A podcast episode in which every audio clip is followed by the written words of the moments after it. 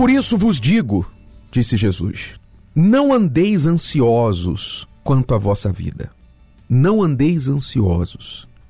A ansiedade já foi chamada o mal do século. Eu acho que muitos estão disputando, né? Muitos males estão disputando para ver qual é o mal do século. Uns dizem que é a ansiedade, outros dizem que é a depressão e tantas outras coisas por aí. Mas, sem dúvida, nos últimos anos temos visto uma ascensão do transtorno da ansiedade, até mesmo. Pessoas que são diagnosticadas como enfermas por causa da ansiedade, e outras que não chegam a ser medicadas, tomar remédios para isso, mas também sofrem com a ansiedade. Ansiedade é aquele sentimento de que aquilo que você tanto quer nunca chega e nunca vai chegar.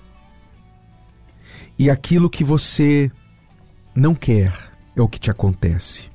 Então, esse sentimento de nunca estar onde você quer e de se ver rodeado do que você não quer é um sentimento que faz você sempre querer escapar de onde você está. Você nunca está em paz. Imagine alguém que está fugindo de um ladrão, fugindo de um algoz, de alguém que quer matá-lo. Esta pessoa não tem paz, ela não tem descanso, ela está sempre tendo que correr. E assim são as pessoas que sofrem com o mal da ansiedade. Elas nunca conseguem descansar, sempre insatisfeitas onde estão, como estão. Mas neste texto aqui, Jesus não apenas diz: não andeis ansiosos quanto à vossa vida. Ele não apenas nos dá este conselho, mas ele também dá a solução para os que vivem ansiosos. Ele revela que a ansiedade é, em sua essência, um problema de falta de prioridade. Você ouviu o que eu falei?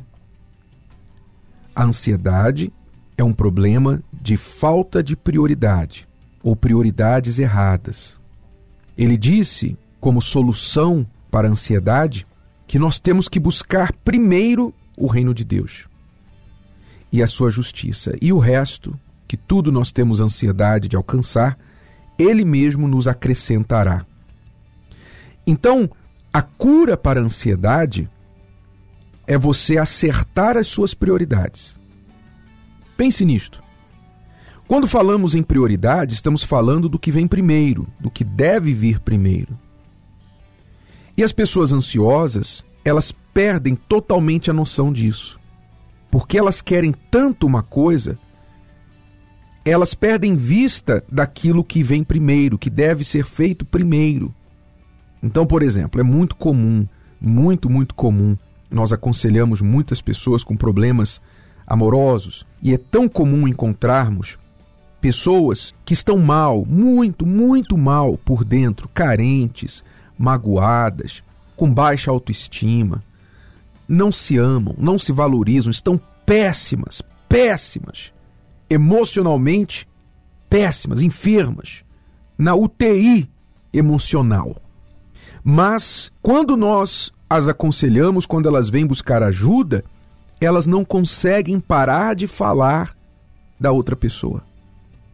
Ah, porque o meu namorado. Ah, porque a minha esposa. Ah, porque essa pessoa. O que, que eu faço para ele me querer? O que, que eu faço para ela voltar? O que, que eu faço? Ela está morrendo. Ela está morrendo aos poucos. Mas ela não consegue olhar para ela. Ela não consegue entender que ela tem que cuidar dela primeiro. Ela só consegue pensar na outra pessoa. Isso é um exemplo de prioridades erradas, equivocadas. Assim por diante, muitas pessoas estão aí preocupadas com as dívidas, de procurar emprego. Elas estão preocupadas, tem que pagar isso, tem que pagar aquilo, onde é que eu vou arrumar dinheiro, onde é que eu vou arrumar dinheiro? E elas estão esquecendo da fonte de toda riqueza, como diz o texto sagrado, que é Deus, é o Senhor que nos dá forças para adquirir riquezas é ele. Então, elas pensando tanto em trabalhar, tem que trabalhar, tem que trabalhar, tem dívida, tem que pagar isso, tem que pagar aquilo, elas não fazem tempo para buscar a Deus. Então, aplica-se na vida delas o que está escrito lá no Salmo 127, que em vão é acordar cedo e dormir tarde e comer o pão de dores.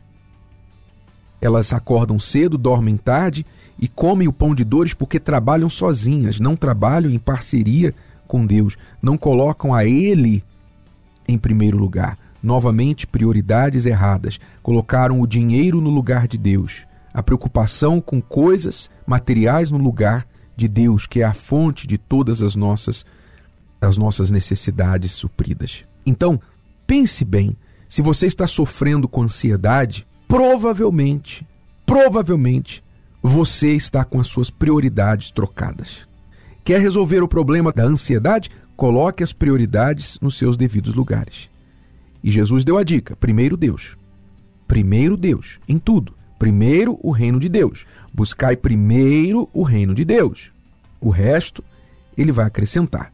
Eu costumo dizer, é como abotoar a camisa. Se você acerta o primeiro botão, o resto é tranquilo. Se você erra o primeiro botão, você vai errar todos os outros e vai terminar parecendo um palhaço.